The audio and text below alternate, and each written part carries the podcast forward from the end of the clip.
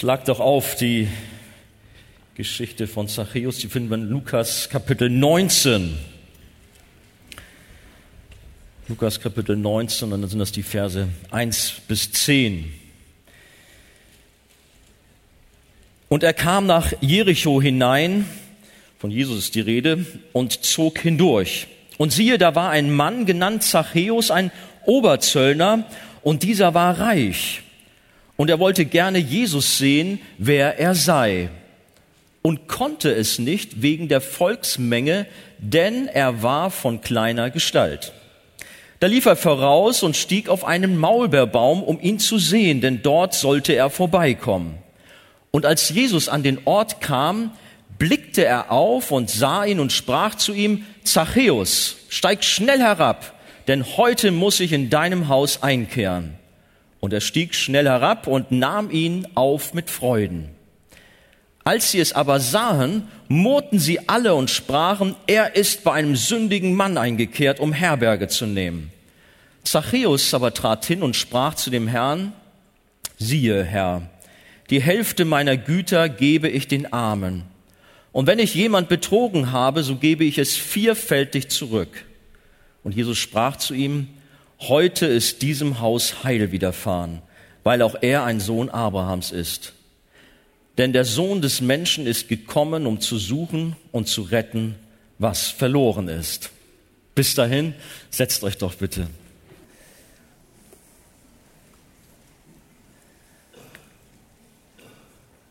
Denn der Sohn des Menschen ist gekommen, um zu suchen und zu retten, was verloren ist. Ich habe die Predigt überschrieben, Jesus sucht und rettet Verlorene. Und viele sind heute Morgen hier, oder die meisten muss man sagen, die das erlebt haben und sich auch darüber von ganzem Herzen freuen. Um uns herum gibt es so viele schlechte Nachrichten, so viele furchtbare Dinge, die uns auch bedrücken wollen. Äh, erst kürzlich hörte ich von dieser Nachricht, dass da zwei Forscher äh, den Vorschlag machten, dass man doch auch Kinder, äh, wenn sie geboren sind, als Kleinkind noch töten könnte. Sie meinten, ist doch egal, ob sie abgetrieben werden oder als Kleinkind dann getötet werden. Ist eine grausame Konsequenz, die sie da gezogen haben. Aber man ist erschrocken und denkt, was passiert eigentlich in unserer Gesellschaft? Was für ein Denken ist denn da bei den Menschen um uns herum? Wie groß ist die Sünde geworden? Und das sind viele andere Dinge, die uns erschrecken wollen, viele andere Nachrichten, die uns wirklich berühren, weil sie so negativ, so schrecklich sind. Und nun kommt hier diese Botschaft, diese Wahrheit, die so ganz anders ist. Es ist eigentlich die großartigste Wahrheit, die wir empfangen können. Der Sohn des Menschen ist gekommen, um zu suchen und zu retten, was verloren ist. Welch eine Nachricht. Der Sohn Gottes verließ die Herrlichkeit des Himmels und er kam als Retter auf die Erde. Er kam, um Verlorene zu retten. Und äh, ja, ganz bewusst gebraucht die Bibel hier auch diese Illustration, dieses Beispiel des Zachäus, eine wunderbare Geschichte. Wir haben die Lieder schon gesungen und Christian sagte schon gerade, das letzte Lied auch ist eigentlich ein Lied für den Zachäus, der so kaputt, so sündig war und verändert wurde. Die meisten von euch kennen dieses Lied von Kindertagen an, auch dieses Lied, was du gerade äh, vorgeschlagen hast. Es ist fast so drin. Ich habe fast Sorge, naja, jetzt haben wir heute Zachäus, kenne ich schon, schalte ich mal ab. Mach das nicht, sondern höre auf, was Gott dir durch diese altbekannte Geschichte wieder neu zu sagen hat. Die Bibel zeigt uns, auf welche Weise Gott Menschen rettet und deren Leben verändert. Jesus kam, suchte und rettete. Das ist was ganz anderes, als wie es von Julius Caesar heißt. Er kam, sah und siegte. Er war irgendwann dahin. Alles war verblasst und keiner redete mehr von ihm. Aber unser Herr, er lebt in Ewigkeit und er ist auch heute hier, um, ist gekommen, um zu suchen und zu retten, was verloren ist. Er ist gekommen in eine verlorene Welt, er kam für Verlorene. Das ist das Erste, worauf ich eingehen möchte. Was sind das für verlorene Menschen? Wer ist verloren? Und wenn ich gerade schon sagte, wir haben hier ein wunderbares Beispiel in dieser Geschichte, so wollen wir uns das ein bisschen näher angucken. Da ist also dieser hochgestellte, leitende Finanz- oder Zollbeamte namens Zachäus. Wir haben es gelesen und siehe, da war ein Mann genannt Zachäus, ein Oberzöllner, und dieser war reich. Möglicherweise war er der Chef der ganzen Zöllner in dieser Region, vielleicht vom ganzen Bezirk Judäa mit Sitz in Jericho. Genau wissen wir das nicht. Auf jeden Fall wissen wir schon, dass es in Jericho war. Und das war eine Stadt am Schnittpunkt verschiedener Hauptverkehrsadern zwischen Nord und Süd und Ost und West. Und es wurde dort sehr viel Handel getrieben. Unter anderem gab es dort berühmte Balsamwälder mit äh, diesem teuren Harz, diesen Duftstoffen. Und man kann sich denken, dass auch gerade durch solche Geschäfte sehr viel Zoll und Steuern eingingen. Und äh, wir haben ja auch gelesen, dass Zachäus ein reicher Mann war. Interessant ist, was sein Name ursprünglich bedeutet. Zachäus heißt nämlich eigentlich unschuldig sein, rein sein, oder auch gerecht sein. Passender Name für Zachäus? Ja, später. Jetzt mal eigentlich gar nicht. Zachäus war ja ein Zöllner und er gehörte zu der am meist gehassten und verabscheuten äh, Berufsgruppe. Der Zoll im alten Israel, der wurde nicht unmittelbar von der Besatzungsmacht Rom erhoben, sondern von den Römern an einen Meistbietenden für fünf Jahre verpachtet. Muss man wissen, das ist eine interessante Geschichte oder ein interessantes Zollsystem. Der Zollpächter zahlte dann pro Jahr an Rom eine feste Summe für seinen Standort, für seine Brücke, für seine Straße, was immer das auch war, oder eben für den ganzen Bezirk. Und er hatte dann selbst das Risiko, diesen Betrag wieder reinzubekommen.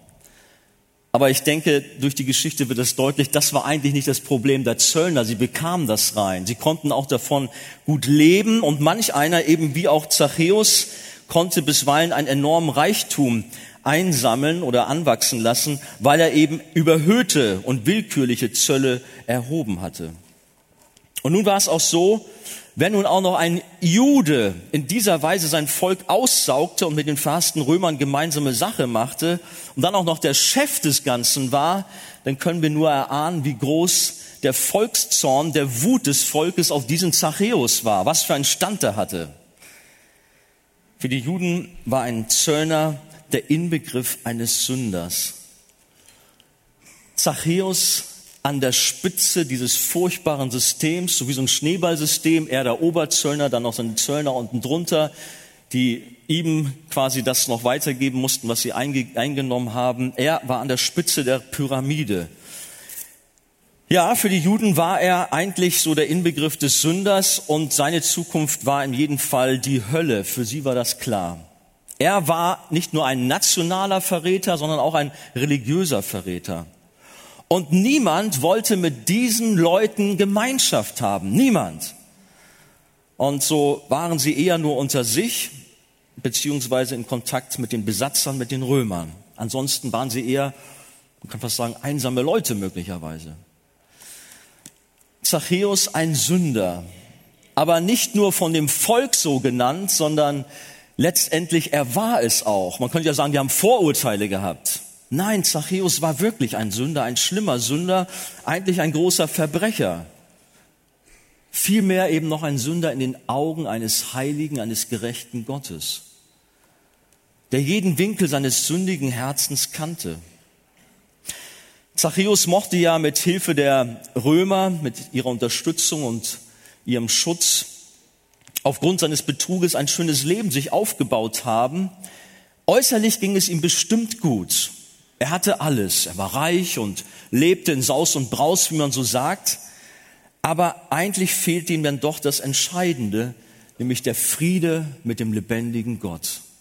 So wie es vielen Menschen geht. Sie haben doch eigentlich alles, es geht ihnen gut, aber die Beziehung zu Gott ist nicht da. Gut, sie meinen noch, wir können auch ohne Gott leben, aber es fehlt ihnen doch etwas Entscheidendes. Innerlich ist dort eine Leere, es ist ein, eine Suche da. Sie sind zerstört durch die Sünde, sie sind kaputt. Und so ist es auch beim Zachäus. Sein Leben führte er losgelöst von Gott und im Widerspruch zu seinen Geboten. Er betrog und erpresste Menschen und lud, lud damit so viel Schuld auf sich. Man muss ja mal tiefer denken. wie es Menschen ergangen ist, die unter die Knute von Zachäus gekommen sind, die er ausgesaugt hat, wie viel Leid er dadurch auf Menschen gebracht hat. Geschichte berichtet nicht sehr viel davon, aber man kann es sich denken, dass Zachäus insofern wirklich viel Schuld und Sünde auf sich gelegt hatte.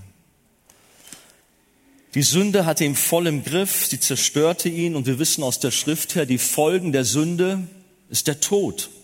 Die Folgen der Sünde ist die Verlorenheit, die ewige Trennung von Gott. Menschen, die in Sünde leben, sind verloren, Verlorene. Und es gibt keinen schlimmeren Zustand. Man kann da nicht das verharmlosen. Naja, irgendwie machen wir ja alle mal einen Fehler. Nein, Sünde ist so brutal, ist so furchtbar und zerstört uns Menschen, hat die Beziehung zu Gott kaputt gemacht. So geht es Zachäus oder so erging es ihn und so geht es auch Menschen heute Morgen hier in unserem Gottesdienst. Denn Zachäus sind wir eigentlich alle. Wir alle sind Zachäus. Wir alle haben gesündigt. Unsere Sünde und Schuld mag eine andere sein wie die von Zachäus, aber auch wir leben getrennt von Gott, getrennt von seiner Gnade und Liebe. Somit ist da keine Hoffnung in unserem Leben, wenn wir in Sünde leben. Und wir brauchen alle Vergebung. Kann sein, dass da jetzt jemand hier sitzt und sagt, Mensch, was redest du da vorne? Du setzt mich auf eine Stufe mit diesem Zachäus, diesem korrupten Beamten, der so viel betrogen und gelogen hat. So einer bin ich nicht. Ich bin ein, ein ehrbarer Mann, eine ehrbare Frau. Ich bin jemand, der Gutes tut und ich lebe anständig und verhalte mich korrekt. Ich tue Gutes und spende auch ordentlich. Und an Gott glaube ich doch auch auf eine gewisse Weise. Wir haben unmittelbar vor der Geschichte von Zachäus, ich weiß nicht, wenn ihr die Bibel auf den Schoß habt, dann seht ihr da die Geschichte von dem Jüngling, dem reichen Jüngling ein reicher Mann aus der jüdischen Oberschicht, Lukas 19, Verse 18 bis 27. Dieser gab vor, bei Jesus im Gespräch, von Jugend an alle Gebote zu halten. Ich halte alle Gebote, hat er gesagt. Und doch trennte ihn letztlich sein Reichtum von Gott, denn er war nicht bereit, ihn für Gott aufzugeben. Er gab vor, fromm zu sein. Er gab vor, irgendwie auch gottesfürchtig zu sein. Und doch fehlte es bei ihm doch ganz gewaltig ein bisschen religiös reicht nicht aus. Entweder ganz oder gar nicht. Die Bibel konstatiert, dass jeder Mensch vor Gott schuldig ist, egal wie groß oder wie klein die Sünden sind. Und insofern sind alle Menschen verloren und getrennt von Gott.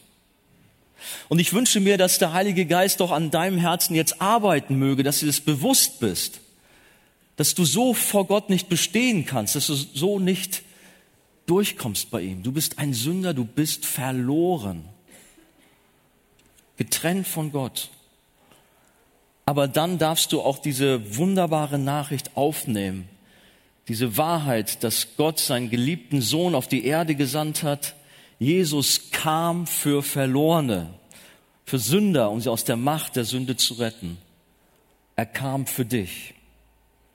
Und so kommen wir zum nächsten Punkt. Jesus ist gekommen, wie heißt es, um zu suchen und zu retten, was verloren ist.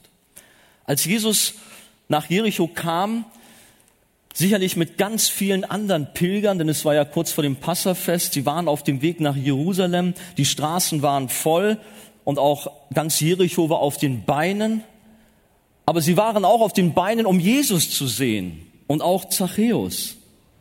Die Bibel sagt, und er wollte gerne Jesus sehen, wer er sei, und konnte es nicht wegen der Volksmenge, denn er war von kleiner Gestalt. Da lief er voraus und stieg auf einen Maulbeerbaum, um ihn zu sehen, denn dort sollte er vorbeikommen. Den tieferen Grund des Interesses von Zachäus erfahren wir hier nicht. Der wird hier in der Bibel nicht genannt, wenn man genau hinguckt. Gut, es heißt hier, er wollte gerne sehen, wer er sei aber mehr steht da eigentlich nicht. Vielleicht wollte er den Mann sehen, der sich gegen die religiöse Elite stellte und im Gegensatz zu allen anderen tatsächlich doch Kontakt zu Zöllnern suchte. Das war ja ganz kurios. Alle anderen machten einen Bogen darum. Sie waren die verhasste Berufsgruppe. Aber dieser Jesus, er suchte den Kontakt immer mal wieder. Das Gespräch. Bestimmt hatte er auch von spektakulären Heilungen gehört. Wenn wir in unsere Bibel reinschauen, da ist nicht nur die Begebenheit von dem reichen Mann vorher, sondern auch die Heilung eines Blinden oder ein anderes Evangelium sagt von zwei Blinden. Vom Bartimäus ist die Rede. Auf dem Weg nach Jericho begegnet Jesus diesem Blinden und er ruft, erbarme dich meiner. Was macht Jesus? Er heilt ihn. Und wir können uns denken, dass auch diese Geschichte in Jericho die Runde machte, dass die Leute das mitbekommen haben. Wir lesen, dieses Wunder hatte die Menschen, die dabei waren, so sehr begeistert, dass sie Gott lobten und ihn priesen für dieses großartige Wunder an dem blinden Mann. Aber gut, wir wissen nicht, was Zachäus bewegte. Vielleicht war es das. Auf jeden Fall, er war neugierig und wollte Jesus nun einmal live sehen, wenn er doch schon mal vorbeikommen würde.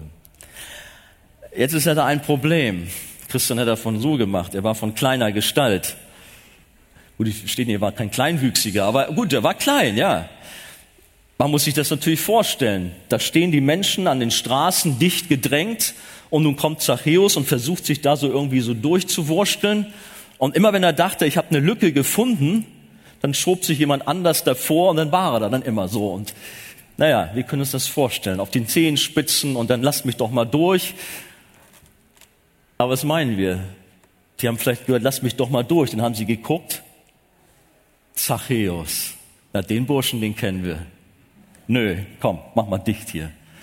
Den wollten sie natürlich nicht durchlassen. Es war endlich mal die Gelegenheit, um den einen auszuwischen.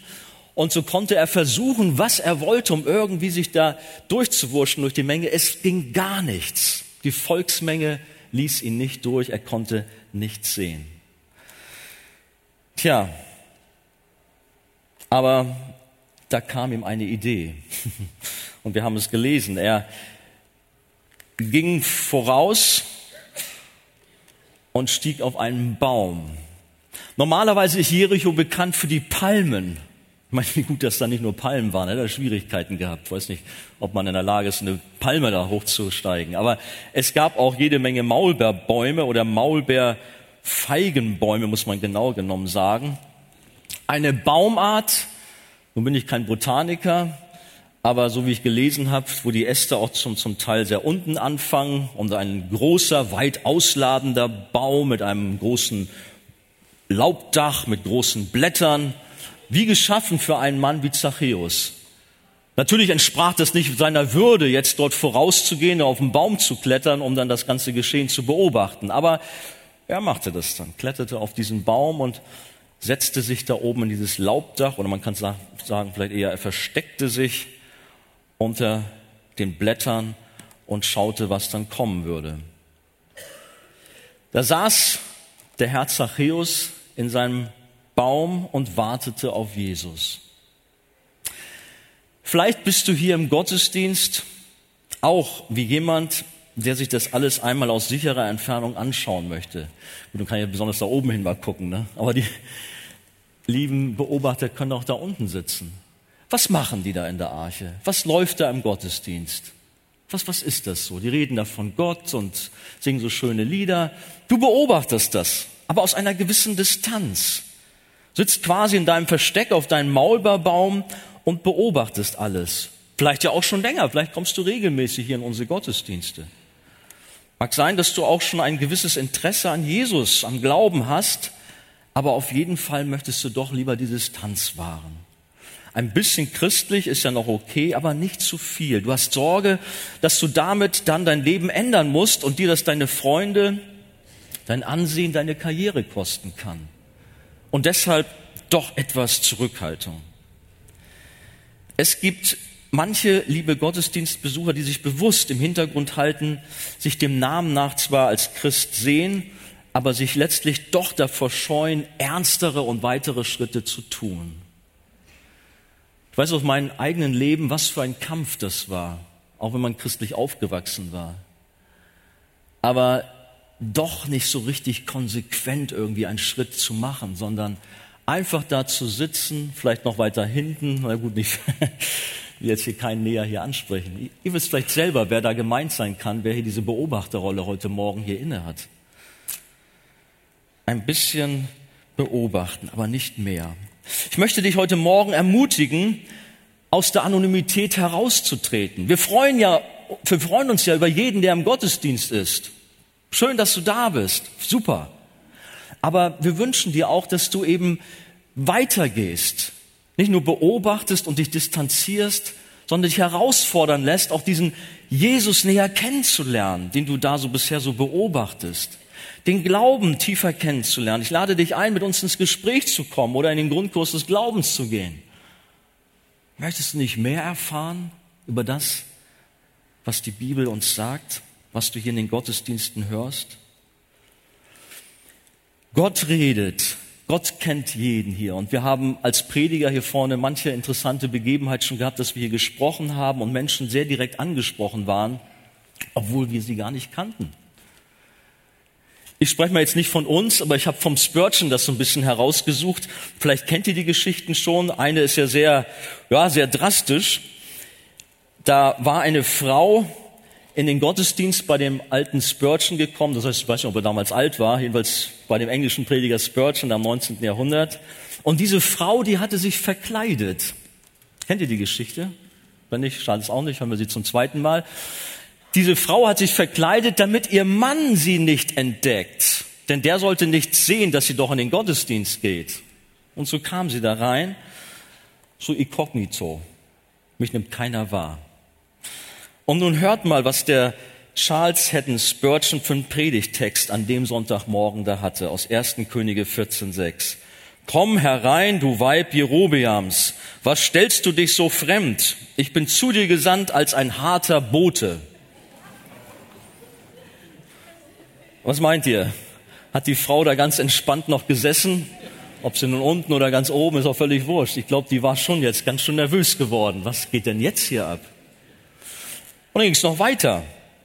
In der Auslegung sagte dann Spurgeon noch, ich denke, es sind einige unter uns, deren Charakter und Verhalten ich so genau beschrieben haben, dass sie wissen, dass genau sie gemeint sind.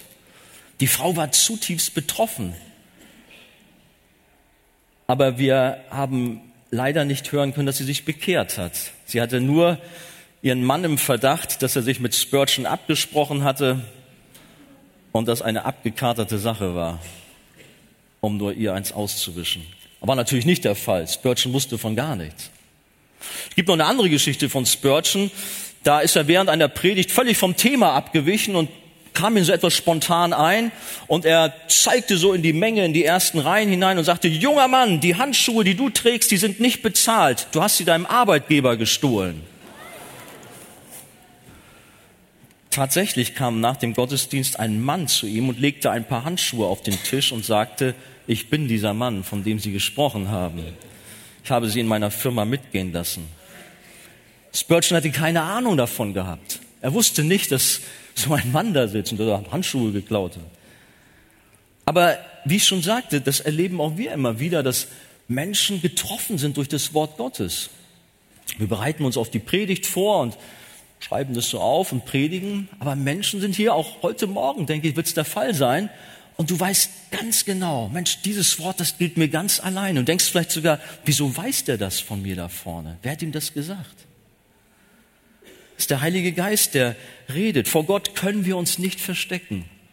Du kannst dich in die letzte Reihe setzen, von mir aus auch da ganz oben oder auch dich auch verkleiden, spielt keine Rolle. Gott kennt dich ganz genau. Kannst ihm nichts vormachen. In unserer Geschichte hier mit Zachäus, da geschieht nun etwas ganz Besonderes und Zachäus selbst wird darüber ja geschockt und sehr aufgeregt gewesen sein. Er wollte doch nur mal so als neugieriger Zaungast ein paar Eindrücke sammeln und dann wieder abtauchen. Ja, von Jesus hat man gehört, da die Heilung und was das so einzeln war. Man redet auch, dass er der Messias sei. Mal gucken, was das für einer ist. Dann sitzt er da auf seinem Baum und guckt und guckt. Aber eigentlich hielt nicht Zachäus nach Jesus Ausschau, sondern vielmehr umgekehrt. Jesus hielt nach Zachäus Ausschau. Ist das so? Der Oberzöllner hatte, wie bereits gesagt, keinen bestimmten Grund, um Jesus zu sehen. Jesus aber schon, denn er wollte unbedingt an diesem Tag in sein Haus einkehren.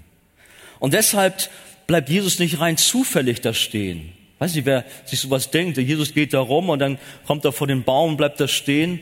Ach, guck mal da, was ist das denn da für einer? Ein kleiner Mann da oben. Und einer raumt ihm zu Zachäus. Ah, Zachäus, komm doch mal runter. Ich will mal. Das ist nicht zufällig geschehen. Jesus war ganz gezielt auf der Suche nach Zachäus und spricht ihn dort an dem Baum an. Wir haben gelesen, und als Jesus an den Ort kam, blickte er auf und sah ihn und sprach zu ihm, Zachäus, steig schnell herab, denn heute muss ich in deinem Haus einkehren. Wir dürfen uns ja nicht vorstellen, dass jetzt Zachäus da sichtbar war, äh, an der Palme da vielleicht so gehangen, wir hätten ihn alle gesehen können, aber er war dicht versteckt in diesem Maulbeerbaum, Laubdach, gut getarnt eher. Ich glaube nicht, dass er mit einer roten Fahne gewedelt hat, Jesus, hier bin ich, sondern er war jemand, der sich vielleicht eher geschämt hatte, dass er da oben sitzte natürlich. Jesus kam und suchte Zachäus, einen verlorenen Sünder, der ohne Gott keine Hoffnung hatte. Jetzt ist aber noch so, dass Jesus diesen Oberzöllner nicht nur beim Namen kannte, sondern er wusste ganz genau, was sich hinter dem Leben dieses Zöllners verbarg. Er kannte jeden Winkel seines Herzens, wie ich eingangs schon sagte. Genauso wie er es auch von jedem anderen weiß.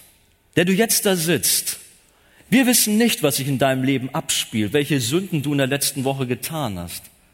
Aber Jesus weiß es. Er kennt dich ganz genau. Vor ihm kannst du nichts verbergen. Denken wir an das Gespräch von Jesus mit diesem Nathanael. Da kommt das auch durch. Er sagt, ich sah dich unter dem Feigenbaum. Bibelkenner kennen diese Geschichte. Jesus weiß genau Bescheid. Oder auch eine ganz andere drastische Geschichte, wo das auch so schon deutlich wird. Jesus kommt dort an diesen Jakobsbrunnen, da ist diese Frau und Jesus weiß genau, was für unmoralische Verhältnisse sie, für, sie hat. Ist ihm alles bekannt. Und die Menschen sind getroffen. Sie, sie, oh, Jesus, du musst ein Prophet sein, sagen sie. Ja, er ist ein Prophet, nein, er ist mehr, er ist der Sohn Gottes, er ist Gott selbst und er ist allwissend und allgegenwärtig. Er weiß alles von uns. Er kannte uns schon, bevor wir überhaupt auf der Welt waren. Ja, er kannte uns von Anbeginn der Welt. So sind wir vor ihm bekannt. Es gibt diese wunderbare Stelle, ich liebe sie so, aus Jeremia 1, Vers 5, da geht es um die Berufung des Jeremia. Gott spricht zu Jeremia und sagt, ich kannte dich, ehe ich dich im Mutterleibe bereitete und sonderte dich aus, ehe du von der Mutter geboren wurdest und bestellte dich zum Propheten für die Völker. Noch ehe wir da waren, kannte uns Gott. Gewaltig. Und so wie Jesus den Zachäus ganz persönlich mit Namen gerufen hat, Zachäus, komm runter, so hat er auch dich ganz persönlich bei Namen gerufen. Kannst dich dran erinnern an den Tag, als dein Name gerufen wurde? Und möge es heute sein, dass dein Name gerufen wird, der du fern von Gott wirst, bist. Dass du merkst, Gott ruft mich ganz persönlich. Bibel sagt, fürchte dich nicht, denn ich habe dich erlöst, ich habe dich bei deinem Namen gerufen. Du bist mein. Möge es so sein, dass Gott dich ruft, dass er deinen Namen ruft, wie immer du jetzt heißt. Gott kennt dich. Er wird dich nicht verwechseln, er weiß ganz genau, wer du bist. Möge er dich rufen und dich erlösen. Nein, nicht wir suchen Jesus, sondern er sucht uns. Das ist ein ganz wichtiger Punkt auch aus dieser Botschaft, aus dieser Geschichte. Man sagt zwar oft, als Christen auch, dass der Mensch auf der Suche nach Gott ist, aber bei genauem Hinsehen müssen wir entdecken, dass ein verlorener Sünder eigentlich alles andere sucht, nur nicht den lebendigen Gott der Bibel. Den sucht der Sünder nicht. Mit dem will er nichts zu tun haben. Er mag vielleicht so irgendwo auf einer Suche zu sein, aber nicht nach dem lebendigen Gott. Wir haben diese klaren Bibelstellen im Psalm 14 oder auch Römer 3, wo es eben heißt, dass da keiner ist, der nach Gott sucht. Keiner, der nach Gott fragt. Keiner ist, der Gutes tut. Alle sind sie abgewichen. Alle sind sie Sünder. Die Menschen sind geistlich tot, sagt die Bibel. Sie haben keine Antenne für Gott. Und insofern suchen sie auch nicht nach dem lebendigen Gott. Da ist kein Gespür für Gott. Tod ist tot. Wenn ein Sünder aber dann schließlich doch nach Jesus fragt, dann ist etwas geschehen. Dann ist die Suche Gottes nämlich dem vorausgegangen. Das Ziehen und Reden des Heiligen Geistes war da. Jesus selbst sagt, niemand kann zu mir kommen, es sei ihm denn von meinem Vater gegeben. Gott ist souverän in seinem Wirken und Handeln, was gerade auch die Geschichte des Zachäus in einer ganz klaren Weise hervorleuchten lässt. Wir müssen uns diese Szene ja sehr genau vorstellen. Jesus wurde in Jericho von großen Menschenmassen umlagert. Viele waren sie da. Und die wenigsten davon gehörten wirklich zu Gott. Es waren viele Sünder da. Nicht nur Zöllner, waren andere Menschen, Prostituierte, aber noch viele, verstrickt in Sünden. Aber was macht Jesus? Er wendet sich an diesem Tag nur diesem einen Sünder zu. Zachäus. Warum Zachäus? Weil er von Gott vorherbestimmt war, an diesem Tag das Heil zu erfahren. Zachäus war gemeint. Gott hatte beschlossen, dem Haus des Zachäus zu begegnen und das Heil zu schenken.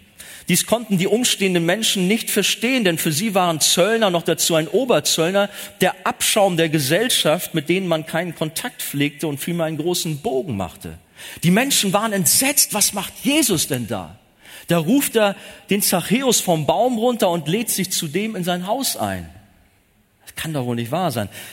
Wie sagt es hier in der Bibel? Als sie es aber sahen, murrten sie alle und sprachen, er ist bei einem sündigen Mann eingekehrt, um Herberge zu nehmen.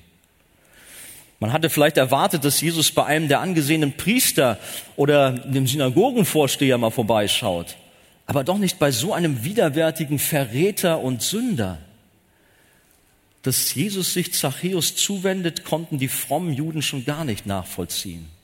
Das war für sie undenkbar.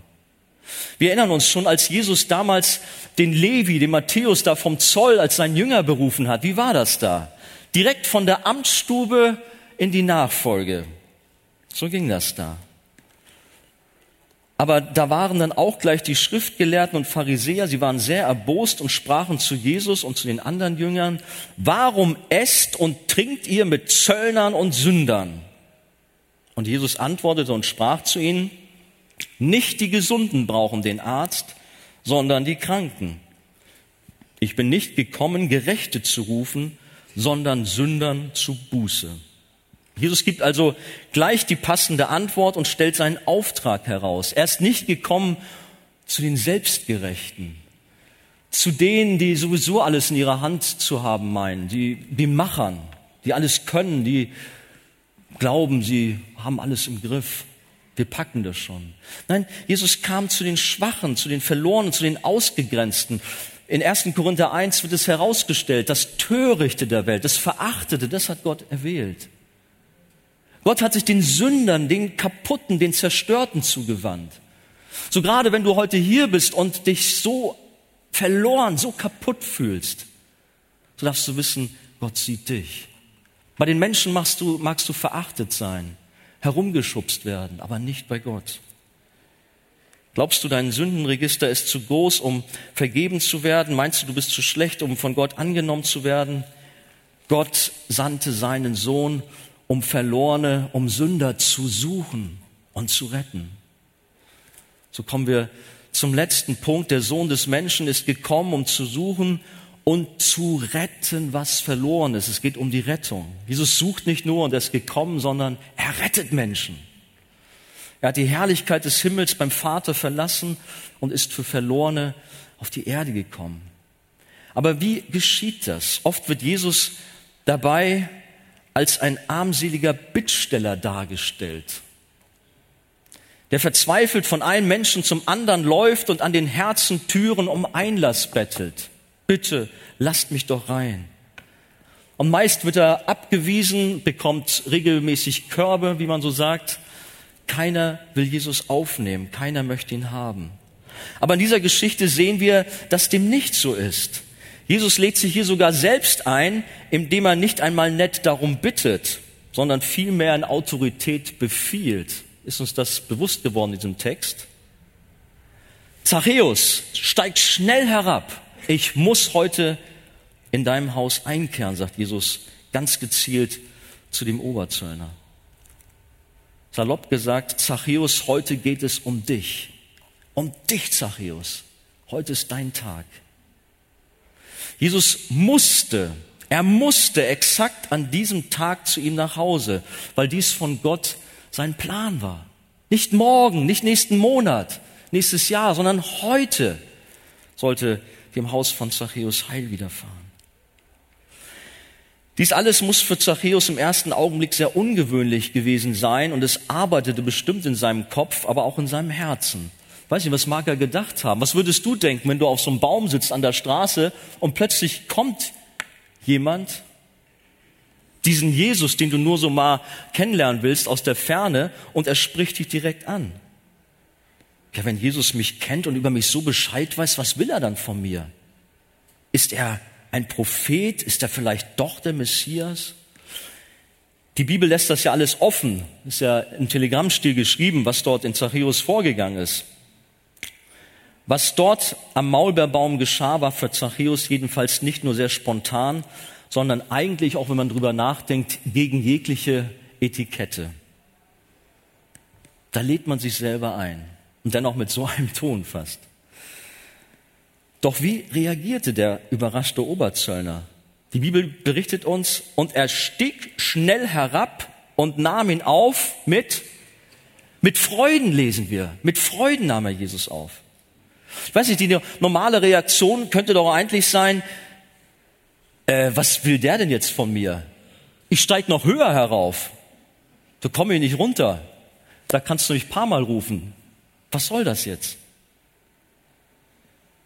Nein, Zachäus freut sich auf den Besuch, auf eine Begegnung mit Jesus, denn er sah darin Hoffnung für sein Leben. Er war von der Gesellschaft isoliert, war einsam und allein und aufgrund seiner Schuld ohne jede Hoffnung. Und nun kommt jemand, der sich für ihn interessiert, der ihn ruft. Vielleicht ging es ihm ähnlich wie dem anderen Zöllner, der zusammen mit einem Pharisäer in den Tempel ging. In Lukas 18 lesen wir das, Verse 10 bis 13. Da war das so, während der fromme Jude im Gebet seine Selbstgerechtigkeit zur Schau stellte, da stand der Zöllner beschämt in einer Ecke und wagte aufgrund seiner Sünde nicht zum Himmel aufzublicken, sondern er flüsterte fast eher nur, O Gott, sei mir Sünder gnädig. Und das freudige, offene Verhalten des Zachäus gegenüber Jesus, das hatte ganz bestimmt einen tieferen Grund und konnte letztlich nur deshalb geschehen, weil sein Herz bereits von Gott verändert und vorbereitet wurde. Gott war an der Arbeit an diesem verlorenen Menschen, hatte sein Herz aufgetan. Im Psalm 110, Vers 3 lesen wir, dein Volk wird willig sein am Tag deiner Macht. Ja, es steht geschrieben, dass er an die Herzenstüren klopft. Das stimmt. Aber wenn der Zeitpunkt kommt, dann wird diese Person die Tür aufmachen. Es hat mal jemand gesagt, ich glaube, es war Jack Miller, wenn der Heilige Geist in einem Keller Feuer legt, war das nicht so? Dass man sich das so vorstellen kann. Der Heilige Geist legt Feuer im Keller und dann machst du natürlich freiwillig die Tür auf und willst doch Jesus einlassen, nicht aussperren. Natürlich ist nicht die Verantwortung des Zachäus aufgehoben, auch von uns Menschen generell nicht. Die Bibel ermahnt sehr wohl auch heute, wenn ihr seine Stimme hört, so verstockt eure Herzen nicht. Wenn du jetzt das Reden Gottes hörst, verstockt nicht, renn nicht wieder raus, sondern stell dich Jesus. Natürlich ist auch deine Verantwortung angesprochen. Jesus ist nicht auf den Baum gestiegen, um Zachäus mit Gewalt herunterzuholen. Jesus ist aber auch nicht in das Grab des Lazarus hineingestiegen, um Lazarus da herauszuzerren. Nein, Zachäus stieg selbst vom Baum herab und Lazarus kam selbstständig aus dem Grab heraus. Beide folgten dabei dem wirksamen Ruf des lebendigen Gottes. Wenn Gott ruft, dann kommt eine Reaktion. Es ist ein schöpferischer Ruf. Wenn Gott spricht, so geschieht es. Und so erleben wir es eigentlich auch in dieser Geschichte. Der Heilige Geist arbeitet intensiv an den Herzen des Zachäus, so wie er auch jetzt an deinem Herzen arbeitet. Und die Bibel sagt, denn Gott ist es, der in euch sowohl das Wollen als auch das Vollbringen wirkt nach seinem Wohlgefallen. Die tiefgreifende Veränderung des Zachäus zeigte sich aber nicht nur äußerlich in seiner Bereitschaft, Jesus bei sich aufzunehmen, dass er vom Baum herunterstieg, sondern vielmehr an seinem Herzen. Er reagierte nicht nur mit einem frommen Lippenbekenntnis und ging dann weiter in seinem Trott, das hast du ja manchmal. dass Menschen kommen, dass sie vielleicht beim Aufruf ihre Hand erheben zum Zeichen, ja, sie wollen Jesus folgen, aber es ist nur wie ein Strohfeuer, es ist eine momentane Regung von ihnen, eine Emotion.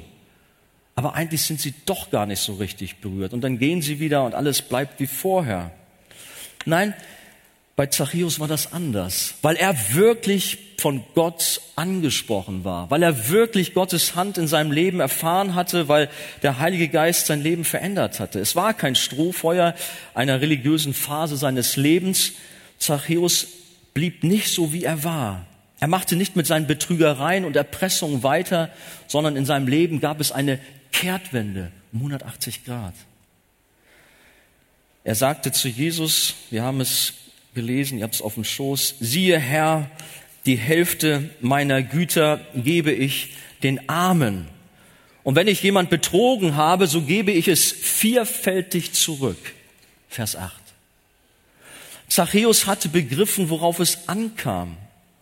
Aber wir haben jetzt hier nicht gelesen, dass Jesus in sein Haus eingekehrt war, schön mit ihm zu Abend gegessen hatte und dann hat er so einen ganzen Fragenkatalog rausgeholt und ist ihn mit Zachäus durchgegangen. So einen kleinen theologischen Exkurs gemacht, was er alles wissen musste oder irgendwie einen Glaubensgrundkurs dann noch schnell abgehalten. Ein besonderes Übergabe- und Bekehrungsprozedere. Nein, das lesen wir alles nicht. Jesus sagt, heute ist diesem Haus Heil widerfahren. Aber damit können wir oder da, dadurch können wir davon ausgehen, dass Zachäus Jesus ganz sicher als seinen persönlichen Herrn und Retter angenommen hatte und dass er Vergebung seiner Sünde erfahren hat. Wer mit Jesus lebt, wer mit Jesus oder besser gesagt leben möchte, der braucht keine komplizierten Formen zu erfüllen oder Formeln zu erfüllen. Die Bibel sagt einfach nur, Römer 10, Verse 9 bis 10 lesen wir es zum Beispiel, denn wenn du mit deinem Mund Jesus als den Herrn bekennst und in deinem Herzen glaubst, dass Gott ihn aus den Toten auferweckt hat, so wirst du gerettet. Denn mit dem Herzen glaubt man, um gerecht zu werden, und mit dem Mund bekennt man, um gerettet zu werden. Dass Zachäus auch wirklich gerettet war und eine echte Bekehrung erfahren hatte, das zeigt sich durch seine drastische Veränderung seiner Lebensweise, seines Denkens und Handels. Wenn man sich das vorstellt, so Freund, sofort räumte er an seinem Leben auf. Er spendete sehr viel Geld, immerhin die Hälfte seines gesamten Vermögens lesen wir hier, weil er darin seine Verpflichtung vor Gott und seine Verpflichtung gegenüber den Armen sah. Weiter suchte er sofort nach Wiedergutmachung seiner Schuld an den Menschen, die er betrogen und erpresst hatte. Menschen, die Jesus erleben, da kommt eine Reaktion. Sie bleiben nicht so, wie sie waren, sondern eine Veränderung ist da. Vielleicht habe ich die Geschichte schon mal erzählt. Ich war ja auch mal Finanzbeamter, das passt jetzt insofern zu dem Zöllner. Wir haben uns mächtig geärgert, als eines Tages ein Brief kam und jemand sagte, ich bin zum Glauben gekommen, ich habe mich bekehrt, ich habe Jesus erfahren, aber muss jetzt hier vor euch Finanzbeamten bekennen, ich habe so viel Steuern unterschlagen, ich habe alles betrogen und gelogen und dann wurde das offenbart, was passierte, wir mussten viele Jahre nochmal neu aufrollen. Was macht der denn, was ist mit der, ich weiß noch meine Kollegen, was ist denn mit dem los? Ja, was war mit dem los? Gott hat sein Herz verändert. Und er wusste, er muss wieder gut machen. Andere müssen vielleicht in ein Kaufhaus gehen, um gestohlene Dinge zurückzubringen. Wieder andere, die sollten dann vielleicht ihre Nachbarn aufsuchen und das Verhältnis klären, was immer dort zu klären ist. Aber wenn wir Jesus erlebt haben, dann bleiben wir nicht dieselben, sondern der Herr verändert uns. Die Wiedergutmachung, das war keine Bedingung von Jesus an Zachäus zur Rettung du musst das alles so machen, dann wirst du gerettet, sondern es war eine Folge, es war die Frucht seiner Errettung. Das mosaische Gesetz schrieb dabei übrigens Folgendes vor. Wenn ein Mann oder eine Frau irgendeine Sünde begeht, wie die Menschen sie begehen, und gegen den Herrn Untreue verübt, sodass die betreffende Seele Schuld auf sich geladen hat, so sollen sie ihre Sünde bekennen, die sie getan haben, und zwar soll der Betreffende seine Schuld in ihrem vollen Betrag wiedererstatten und den fünften Teil dazu fügen und es dem geben, an dem er schuldig geworden ist. Den fünften Teil dazugeben. Das war das mosaische Gesetz. Aber wir haben gelesen, Zachäus ging weit darüber hinaus, indem er das Vierfache zurückerstattete. Zachäus hatte seine unendliche Schuld vor Gott erkannt. Er ist zerbrochen. Er hat gesehen, was habe ich getan über die vielen Jahre? Was habe ich Menschen angetan? Und so kann man fast sagen, er straft sich fast selbst mit einer besonderen Härte oder er urteilt über sich selbst und reagiert so. Er hätte nicht so reagieren müssen. Aber er war so dankbar über die Rettung. Er war so dankbar über den geistlichen Schatz in seinem Leben, den Christus ihm gegeben hat, dass ihm sein irdischer Besitz unwichtig geworden war. Und er wollte wieder gut machen um jeden Preis. Und wir können nur erahnen, welche Auswirkung das hatte, was Zachäus dort getan hat. Es hat sich rumgesprochen, die Menschen kamen. Ein Novum. Gestern war er noch ein eiskalter, hartherziger Betrüger, Erpresser, Dieb und heute ein Wohltäter voller Liebe und Erbarmen. Wie kann so eine wundersame Verwandlung geschehen? Diese drastische Bekehrung ist nicht das Werk einer besonderen menschlichen Entscheidung oder Anstrengung, sondern sie ist allein Gottes Werk.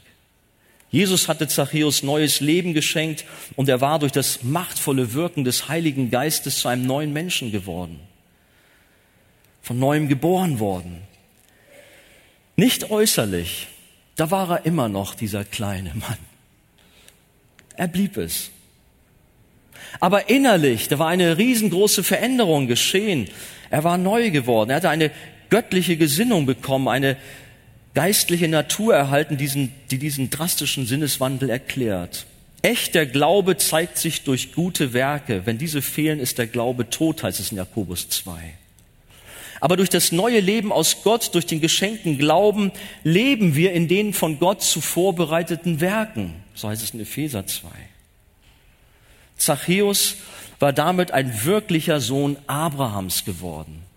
Die Juden dachten ja von sich, sie sind alle Söhne Abrahams, sie werden alle einmal im Paradies sein, waren stolz auf ihre Abstammung.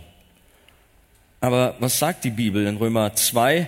Denn nicht der ist ein Jude, der es äußerlich ist, auch ist nicht das die Beschneidung, die äußerlich am Fleisch geschieht, sondern der ist ein Jude, der es innerlich ist und seine Beschneidung geschieht am Herzen, im Geist nicht dem Buchstaben nach. Seine Anerkennung kommt nicht von Menschen, sondern von Gott. Zachäus war vom Heiligen Geist verändert worden, war ein neuer Mensch, gehörte von nun an zu Gott. Beim reichen Mann in der Geschichte unmittelbar vor Zachäus war das alles anders, denn er war nicht bereit, sein Leben zu ändern. Und Jesus konstatiert, für einen Reichen wird es schwer sein, in das Himmelreich zu kommen. Aber es ist nicht unmöglich, wie wir an der Geschichte von Zachäus sehen. Er war ein reicher Mann, er hatte alles. Aber durch die Gnade Gottes wurde sein Leben verändert und er kam zu Jesus. Die Bürger von Jericho und Judäa hatten Zachäus abgeschrieben. Für sie war er der schlimmste Sünder von allen. Doch Gott hatte das Herz des reichen Oberzöllners verändert und kann es auch bei jedem anderen Menschen tun, kann es auch bei dir heute Morgen hier tun, der du verzweifelt bist, der du verloren bist, der du nicht weiter weißt in deiner Situation? Erkennst du vor Gott deine Sünde und weißt, dass du so, wie du lebst, verloren bist? Brauchst du Vergebung deiner Schuld und brauchst du Rettung? Gottes Antwort ist, denn der Sohn des Menschen ist gekommen, um zu suchen und zu retten, was verloren ist. Hast du das verstanden heute Morgen? Heute sind vielleicht auch Menschen so wie Zachäus hier im Gottesdienst. Noch schaust du von deinem Baum herab. Wo bist du, Zachäus? Noch schaust du und beobachtest alles. Aber ich bete und habe gebetet, dass Jesus gerade jetzt bei dir stehen bleibt. Dass er zu dir heraufschaut und sagt, steig herab von deinem Baum. Bei dir will ich heute einkehren. Deinem Haus ist heute Heil widerfahren. Möge es heute Morgen hier geschehen. Amen.